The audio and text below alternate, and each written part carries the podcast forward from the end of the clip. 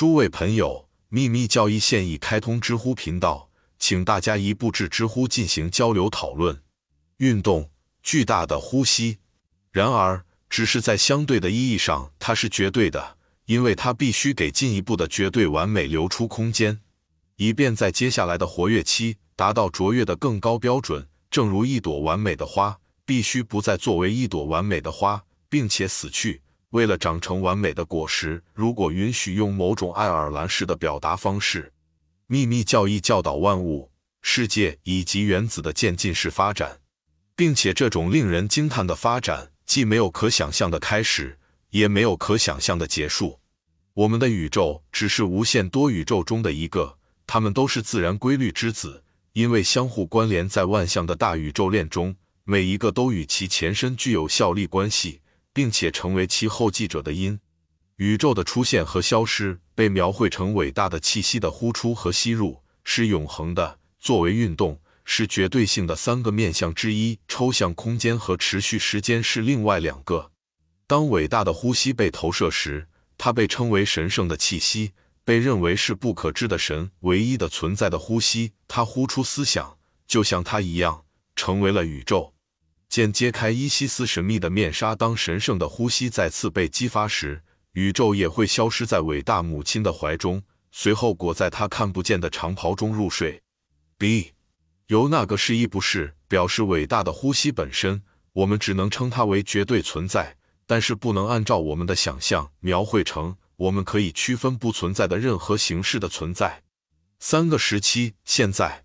过去和未来是具有神秘教义的哲学中的复合时间，因为三者只是现象层面的复合数，但在本体领域没有抽象效力。正如经文所说，过去的时间是现在，未来也是。虽然它还没有出现，但仍然是。根据 Praisonga Madhyamika 中观应成派中观哲学学说的一条准则，他们的教义自脱离了纯粹的秘传学派后，就被人们所熟知了。见准格尔的 Money Combom，也可查阅瓦西里夫的佛陀第三百二十七、三百五十七页等。简言之，我们对持续时间和时间的概念，都是我们的感觉根据联想法则衍生出来的。这与人类的知识的相对性密不可分。除了在个人自我的体验中，它们不可能存在，并且当它的进化进程成驱散了现象存在的幻觉时，就会丧失。例如。什么是时间？只是我们意识状态的全景式更迭。用大师的话说，我很烦恼，不得不用这三个笨拙的词：过去、现在和未来主观整体的客观阶段的糟糕的概念。他们就像用斧头进行精细雕刻一样，不适合用于这个重要意义。一个人必须学习获得真谛，以免容易成为约定俗成、世俗地的牺牲品。这是一条哲学公理。七。存在的原因已被消除。A，曾经可见的，现在不可见的，安息在永恒的非存在中，唯一的存在。B，A，存在的原因不仅指科学已知的物理原因，而且指形而上学的原因。其主要原因是存在的欲望，这是因缘和幻觉的结果。这种对有感生命的渴望，在原子到太阳的一切事物中都表现出来。是一种神圣思想推进到客观存在之中的印象，成为宇宙本应存在的法则。根据隐秘的教导，这种假想的欲望以及所有存在的真正原因，永远都是隐藏的。它的第一次的放射能是最完整的抽象思想可以想象的。这些抽象概念必然被假定为物质宇宙的起因，将自己呈现给感官和智力。它们是本性的次要的从属能力。他们被人格化，被每个时代的普通大众崇拜为上帝和众神。无缘无故构想任何事是不可能的，试图这样做会令人头脑一片空白。译注：Svalsamdana，自省、自觉、神秘的被认为是自我分析的反应，最高和最纯粹的知识形式，因为本质上是对精神自我的直觉知识，因此它是圣意的同义词。达到绝对完美的状态，没有真谛，自我分析意识 （Svasamdana） 就没有极乐，而仅仅是熄灭七个永恒。因此，放在太阳灼热光线下的铁球会被加热，但不会感受到或欣赏到温暖。而一个人会感受到 SD 幺五三四。Svaysamvdana 在佛教哲学中是指一种意识的自我反思性。妖最初是由 Mahasamjika 和 Sautrantika 学校持有的认知理论，而 Sarvastivada Vibhasika 学校反对它。这个想法得到了印度哲学家迪格纳加的著名辩护，是印度大乘思想和藏传佛教的重要教义术语。用更清楚的话来说，为了了解惯性认知，或者说是错觉的起源。一个人必须获得真正的自我觉醒。Paramartha 真谛是梵文术语 Svaysamvdana 自性、自知的同义词，或者说是自我分析的反应。在瑜伽阿舍离和中观学派之间，对 Paramartha 含义的解释存在着差异。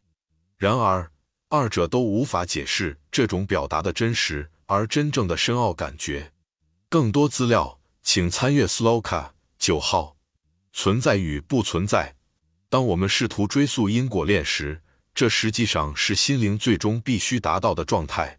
但是科学和宗教都比所需要的更快地跳入这种空白状态，因为他们忽略了形而上学的抽象概念，这是物质具体化的唯一可想象的原因。这些抽象概念随着接近我们的存在层面变得越来越具体，通过将形而上学转化为物理现象的过程。直到它们最终以物质宇宙的形式出现，类似于蒸汽凝结成水，而水可以冻结成冰。B，永恒的非存在的概念，那是唯一的存在。对于那些不记得我们，把存在的观念局限在了我们当下的存在意识的人来说，都是一个悖论，使其成为特定的，而不是通用的词语。一个未出生的婴儿是否会认为？我们接受这个术语，必然会限制它的存在的概念，以类似的方法限制只有自己知道的有关在子宫内的生命的概念。他会努力向他的意识表达出生后他的死亡的生命概念。他会在缺乏材料继续下去，以及缺乏理解这些数据的能力的情况下，可能把生命表述为非存在即真实存在。我们的情况是，唯一的存在既是所有实体的本体。它必然是构成现象的基础，并给予它们所具有的任何现实的幻影。而目前我们还没有足够的悟性或智力去认识这些幻影。分散在一吨含金石英物质中的不可触及的金原子，矿工的肉眼可能无法察觉。然而他知道它们不仅在那里，而且它们独一无二的赋予石英石任何可估的价值。金与石英的这种关系可能会模糊地反映出本体与现象的关系。但矿工知道黄金在从石英中提取出来的时候会是什么样子，而普通的凡人无法对事物的真实性形成任何概念与幻觉区分开。幻觉遮蔽事物的真实情况，且将真实性隐藏在其中。独立的发起者，这位拥有无数代前辈积累的丰富知识的启蒙者，将当马之眼引向幻觉无法影响的事物本质。正是在这里。与十二缘起 （Nine Donas） 和四圣谛有关的密教哲学的教义变得最为重要，但它们是奥秘。